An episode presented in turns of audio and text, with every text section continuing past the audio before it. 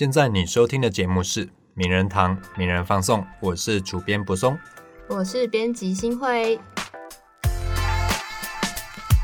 那感谢大家再次收听本集的名人放送。如果你对这集节目有任何的意见或回馈的话呢，欢迎在任何你可以留言的地方留言给我们。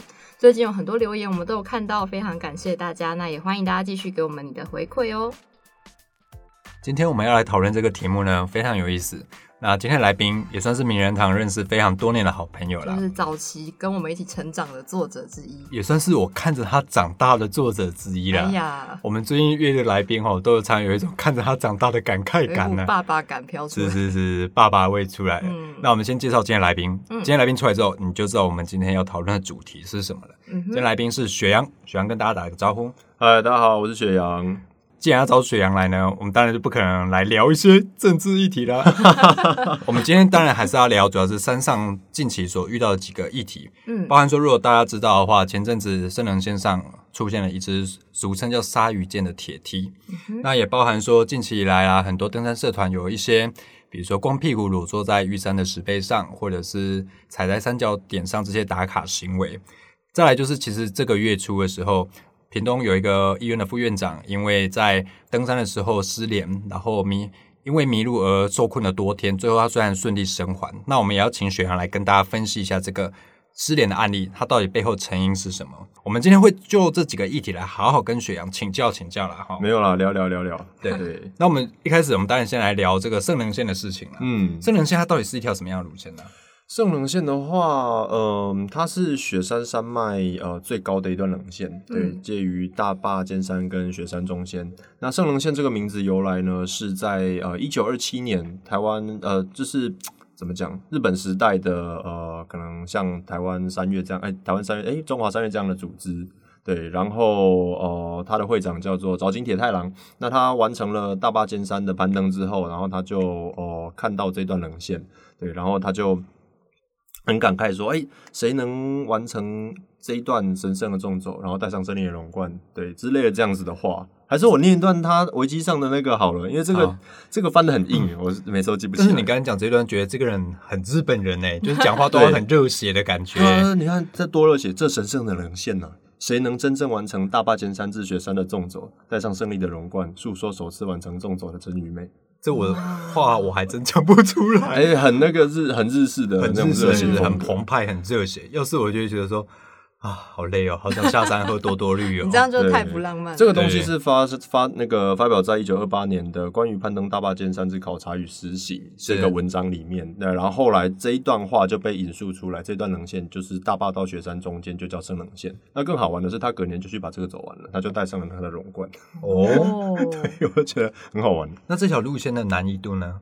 这条路线的话，在嗯台湾的百越路线里面算中间吧，中间偏上啦，因为它有非常多的呃断崖。就先讲好了，它它的路线并不是很长，对，从大坝总长几公里？总长公里数没有记，但是你呃，通常都从大坝尖山出发啦。那第一天就是住九九山庄，那第二天九九山庄住到巴南山屋，第三天巴南山屋住到苏米达山屋或雪北山屋，啊，第四天雪北山屋就下山，或者五天就是雪北山屋到那个三六九然后下山，哦都有，就是哦四天或五天都有人走，或者你可以把它排到六天，就是超就是超级爽的玩一段这样子。嗯，对，那中间它比较会让它比较难的原因是它的那个断崖地形很多，是对，有苏米达断崖，还有一些没有名字的断崖，对，还有非常非常多的那种受冷跟碎石边坡要过。所以它地形算是非常复杂跟多变的。对，那比较高的部分，嗯，比较多就是这种石头的断崖你。你走过很多次吗？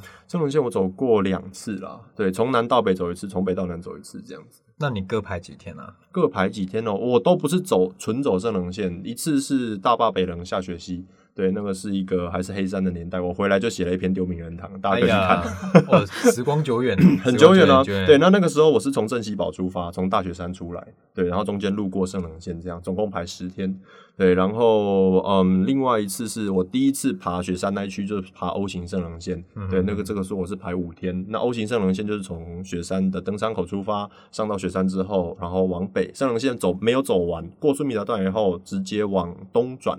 然后从五零四秀下来，这样从五零农场上面的山高一圈，这叫 O 型圣棱线。哇，对这很猛哎！而且你有一次排到十天的行程，是不是？对，要不就十天不洗头不洗澡。嗯，对啊，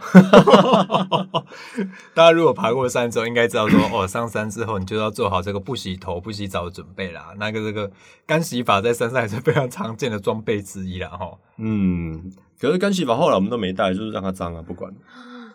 当然，你等我留到我这个法场的时候，你就会很在意这种事情。呃对对对，对对对，那其中这个苏密岛断崖，它是未来路线中一段，其实它的陡度还有它的落差是非常大的，大概有二三十公尺之高。哎，我们先帮听友就是具体化一下这个高度到底多高。如果算二十公尺好了啦，嗯这个一栋房子挑高三米八，二十公尺大概就算五六楼，嗯，所以你大概要从五六楼的高度这样垂降下二来，十到五六楼，可能有四五楼了，没有四五楼好，大概四五楼的距离。差不多差不多。那要不要跟我们听众介绍一下苏密岛断崖这段 这个断崖它到底危险在哪里？苏密岛断崖在百越路线上了，算是这种垂，嗯，我觉得算数一数二的垂直型断崖。因为通常百越路线断崖，你都是从旁边这样子摸着过，对嗯对，然后但然后从上往下这样子垂下来的，其实真的不太多，对，那不然就是呃不会那么的长，对，那它主要是三段断崖，从苏米达山顶，然后下到苏米达山屋中间，对，那就是离开山顶之后，首先是两段比较安全一点的，呃，怎么讲下降？对，那第一层、第二层它下来那个坡比较，应该说它比较有一点点角度，对，它不是那么的垂直，对，然后就是你就算不抓绳子也可以，就是呃比较安心的下来，对，还是很可怕啦，对我必须要强调，因为它后面你直接就看得到断崖的底，它只有绳子吗？它没有马口钉。呃，没有，只有绳子，对。对，那边的话就是地形相对比较天然一点，嗯对，然后在过了这两段之后，然后会下到一个小小的平台，然后你要在平台上面横渡，横渡就是横着走了，对，不上不下，然后横渡到第三段断崖的，就是怎么讲起点，然后再继续度往下。是说我要身体贴着山壁，然后这样螃蟹走走过去吗？嗯，看宽不宽呢、那不够宽就当然就螃蟹走啊。嗯那我记得我的印象中是够宽了，因为毕竟上次去也是有一点久以前事情。嗯嗯，在你还是很菜的时候，对不对？哦，对，在我还是很菜的时候，所以你很，菜的时候就去挑战这段上棱线的路线了。嗯，可以这样说。那你第一次在你很菜攀山经验大概也不是很丰富的时候，嗯，你去挑战密苏达断崖的时候，苏密达苏密岛断崖的时候，你有觉得怕怕的吗？诶、其实蛮可怕的、诶，但是我上去的时候并没有拉到绳子。对，因为其实本来我对于怎么讲，因为前面已经爬过一些山了嘛，那自己本身也莫名其妙对于这些过地形的比较没有那么的恐惧，然后也有手长手长脚长好用，嗯对，所以就是尝试着直接自己拉石头的缝，然后把自己弄上去，对，然后绳子的话就一直吊垂在自己中间，想说如果我有个什么呃抓不住什么的，至少我马上就可以拉到绳子，对，那就这样子克服断崖。那另外一个我觉得 OK 的原因是我是上，哦，你第一次是往上。对，从南往北走是往上爬，对那往上爬是简单的，哦，因为你可以往上看得到路线嘛，但你呃往下要下来的时候，其实脚是看不到后面踩点。没错，就是所有的断崖往上都比较简单，对对对对，往下真的是比较难。嗯对，然后另外一个是第三个段有一个特色，就是它往内凹了一点。往内凹。对，它最后的脚点是往内凹的，你是在上面也看不到你的脚点在哪里，你要自己用脚去探。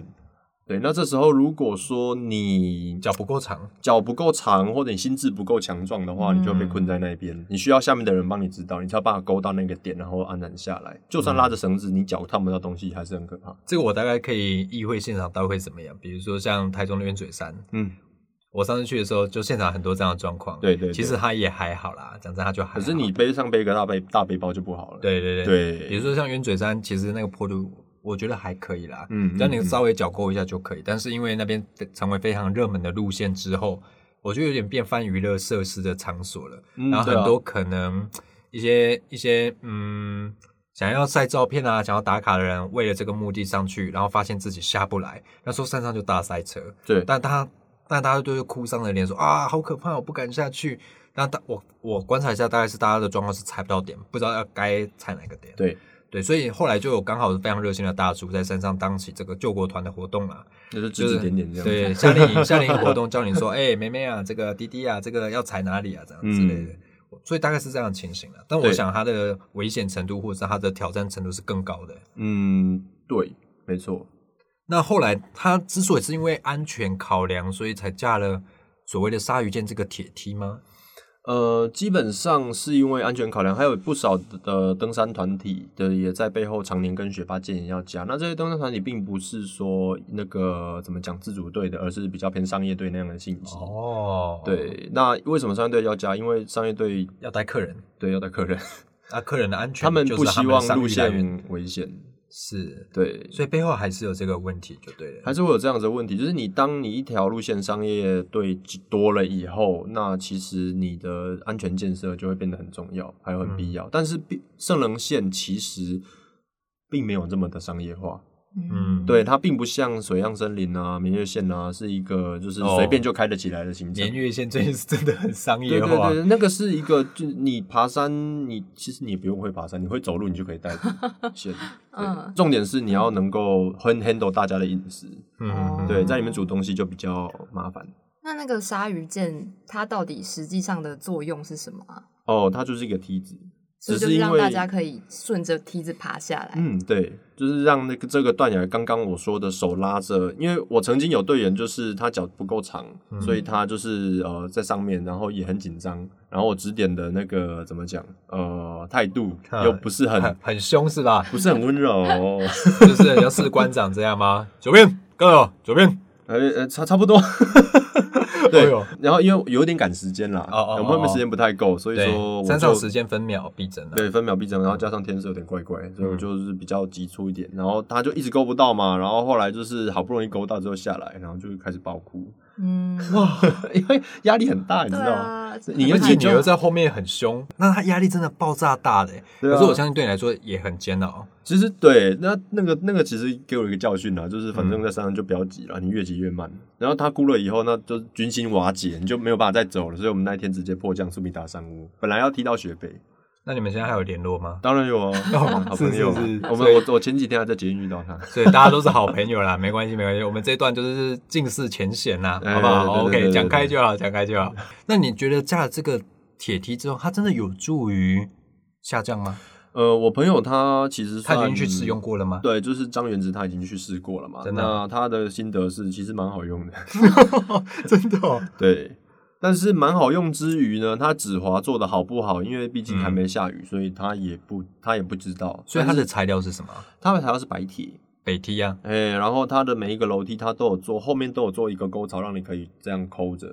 嗯所以他有把它直接钉进去三 B 吗？哦，我据我的观察，就是我很仔细的看了一下各种角度能够嗯取得的照片之后，我发现它钉进山壁的部分不是很多。嗯对，然后以山上建设，呃，怎么讲，被呃废弃后，然后消失的速度来看，就是真的，我们哪一天决定不要这个铁梯之后，其实原地表还是可以用的。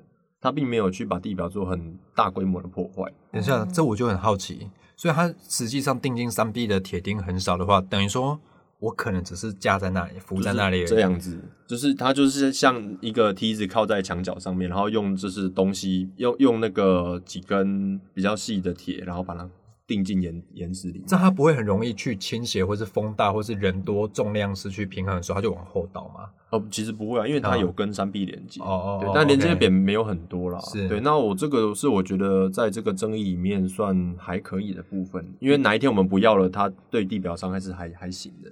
比如说举个例子好了啦，呃，大坝尖山以前有铁梯，但是你哦现在去大坝尖山，你是找不到铁梯的痕迹的，嗯要很仔细的找，你才会发现哦，这里这里那里那里。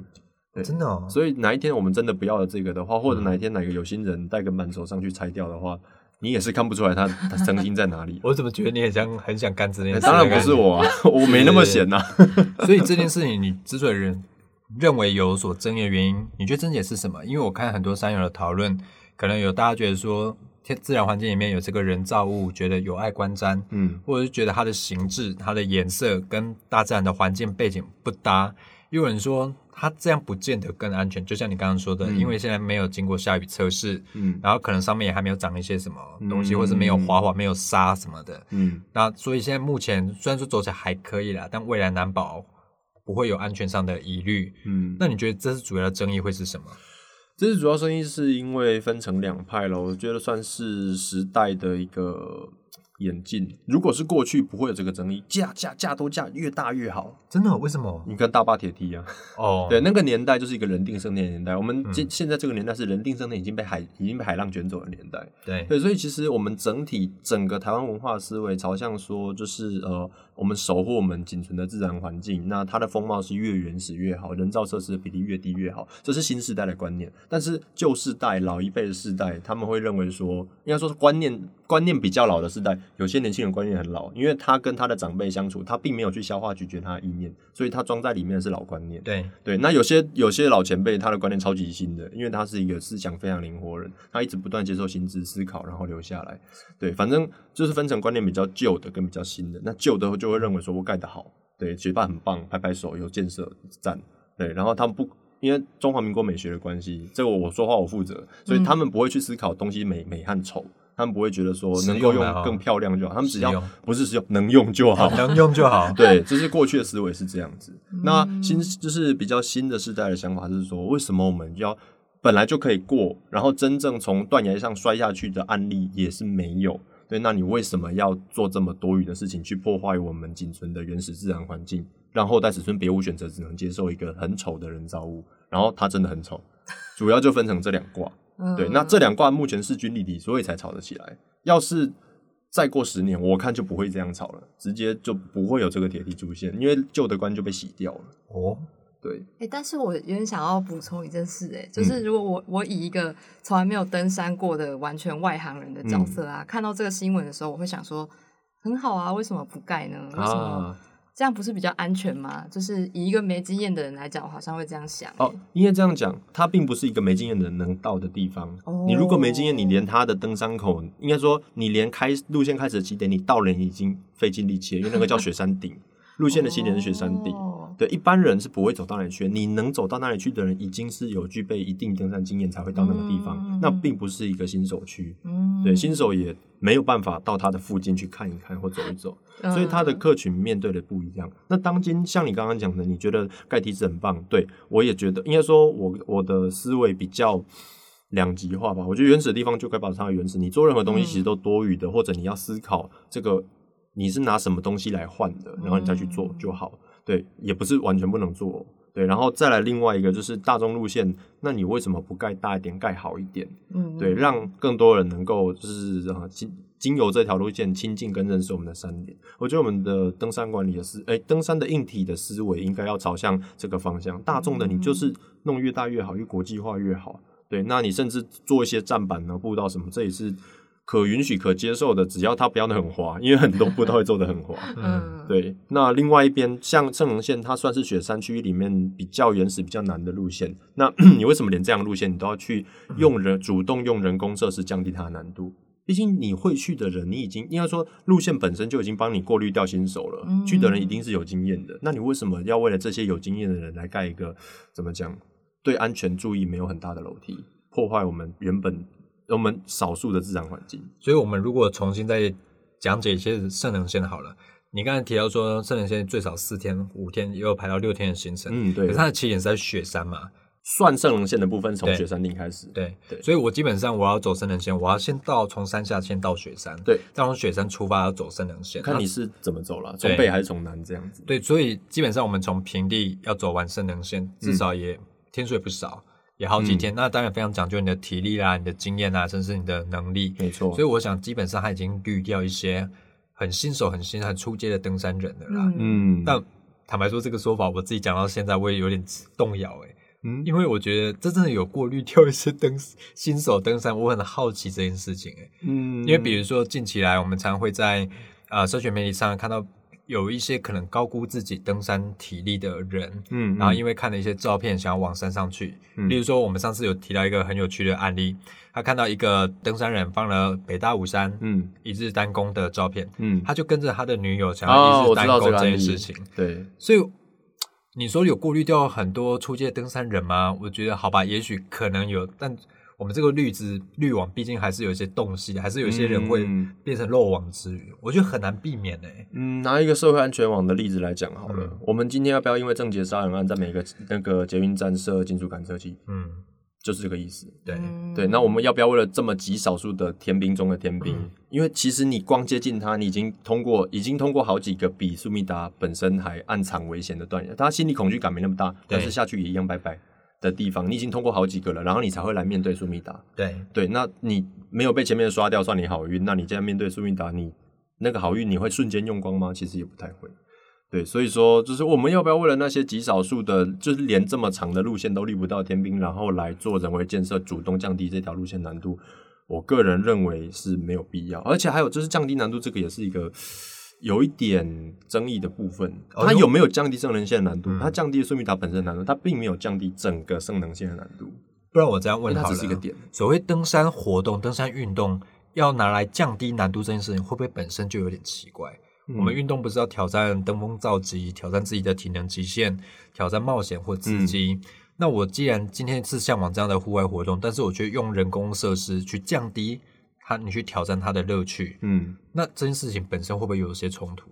哦，我觉得是蛮冲突的，但是要看你的目的是什么，你的运动健身，呃，运动跟挑战到什么程度？因为像对于一个完全没爬过山的人来讲，光是爬雪山主峰这一段就超级挑战了，超级难了。嗯，对，那你要不要为了，就是你要不要帮这些人降低雪山步道本身的难度？我觉得这是可以做的。但是对于像就是圣人线这种，你有一个门槛在那边，你起码你要能够在山上走四天，这个其实对于很多不爬山的人是无法想象的。我光出去四天的旅游我就都很少了，你还叫我去山上爬四天？而且任何吃喝拉撒都在山上哦。。对对对，很多人去山上就会自动进入便秘状态，对因为无法使用山屋。哎、这个不是开玩笑，这是真的认真的的，真的会便秘。嗯对，有有些人啦，那甚至我们还要有呃有我们带领队的时候，还有带晚餐。我曾经带过便秘六天的，那个肚子大的跟什么一样，超扯的。就只能用晚肠来对，就晚肠人生，嘿，挤一下。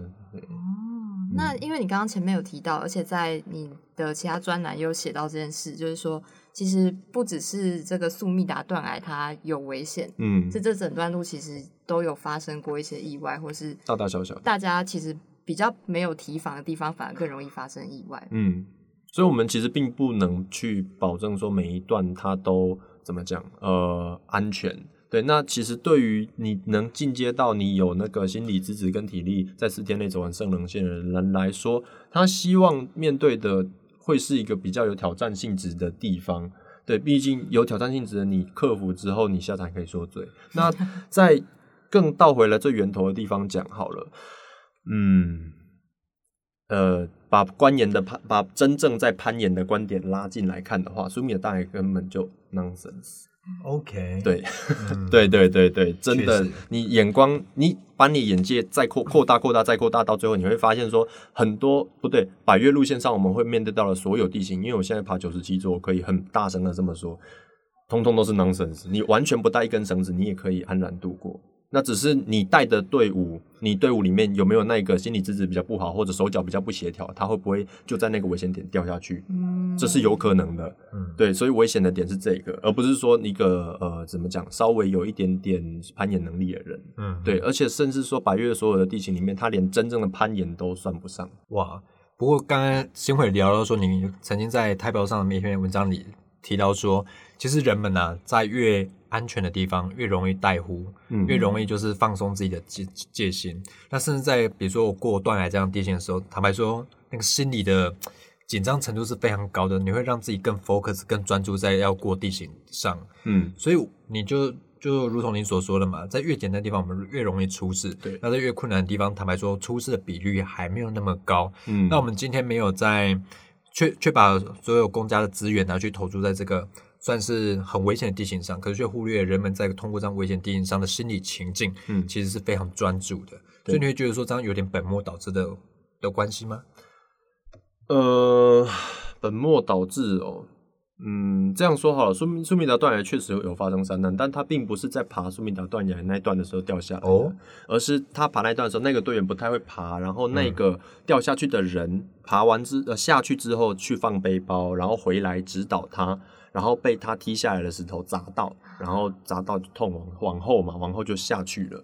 对，然后就两百公尺，然后人就拜拜了。这个山难是这样子发生的，所以基本上它并不是在这个断崖的路线上他已经在下面，在如指导了。果你如果你的能力是不需要人家这样子手把手教学的话，这个山难不会发生。那另外一个是你有这个梯子，山难确实也不会发生，因为它不会梯子滑下来。嗯但是这个梯子要不要人家知道？我觉得还是会要啊。嗯，对，比对，比如说我左脚要下哪一个哪一个横横杠，然后右脚要怎么踩，对，因为我觉得都是个问题。我在当向导的时候确实有遇过，就是梯子也要人知道的，因为他会怕，因为他不知道他，因为这样子好了，我们在梯子上面的时候，我们会看不到脚脚的后面一个是什么，我不知道我脚还要再摸多远才会摸到安全的东西。对，所以他就还是要一个人在下面指导，但是他不会踢东西下来，因为毕竟他除非把梯梯子踢下来。那我在相关的登山社团，我也看到很多人的论点是说，啊，这个东西盖了都盖啦，啊有反正它有也是保证大家安全啦，这个有总比没有好啦。那很多人对于比如说批评他的美丑也是不以为意，他就说，哎，日本的这个枪月。它有上面有梯子啊，那为什么日本人都可以，然后甚至让它成为国际非常知名的登山路线之一？那你觉得这样的类比，你同意吗？其实今天苏明达铁梯会有这么大的争议，主要还是因为它本身的那个用色跟形状跟地形完全不搭嘎。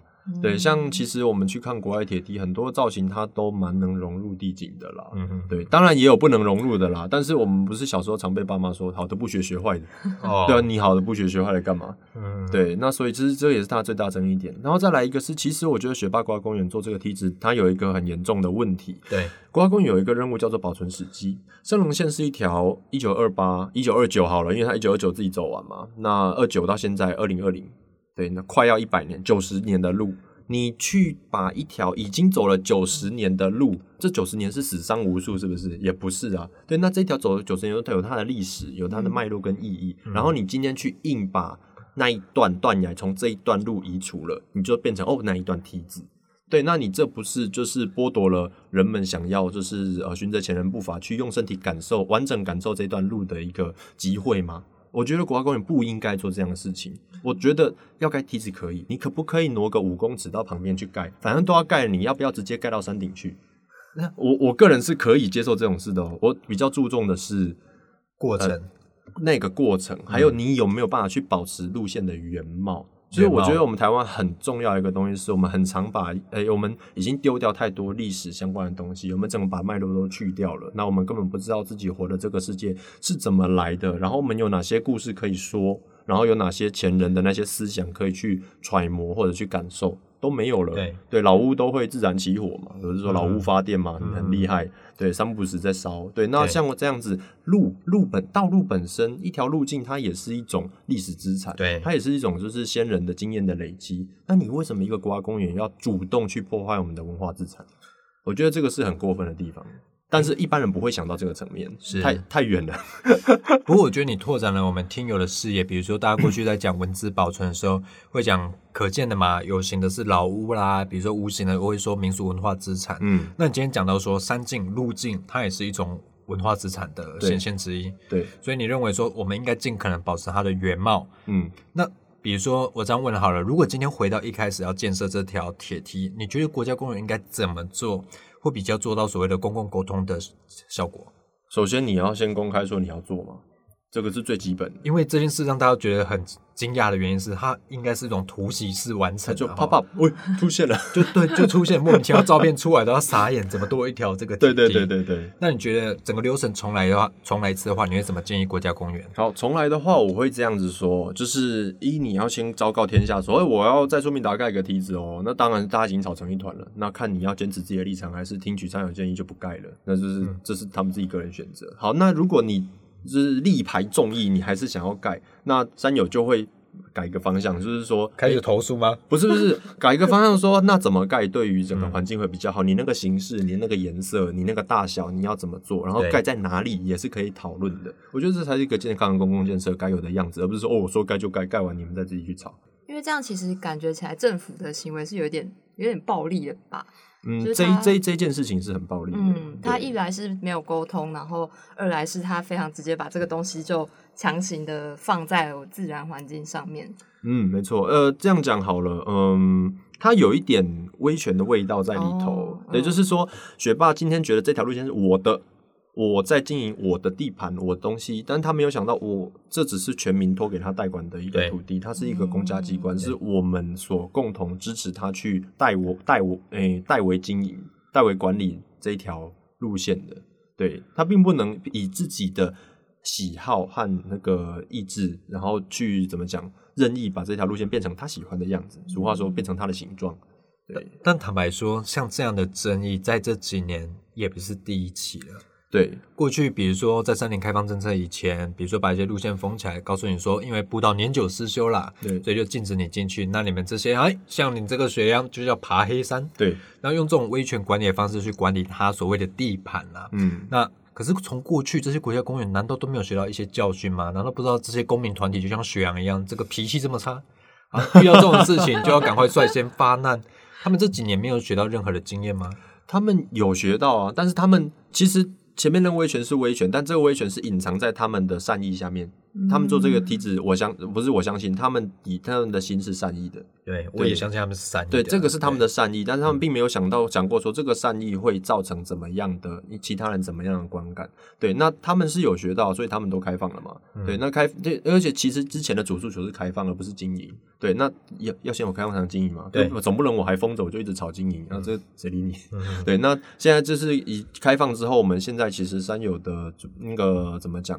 嗯，议题诉求会慢慢的往经营那边偏，像最近的那个水漾森林嘛，对，还有街貌司嘛，就全部都大爆炸。对，那之后我们的三金要怎么经营管理，这是我们目前很重要的下一步。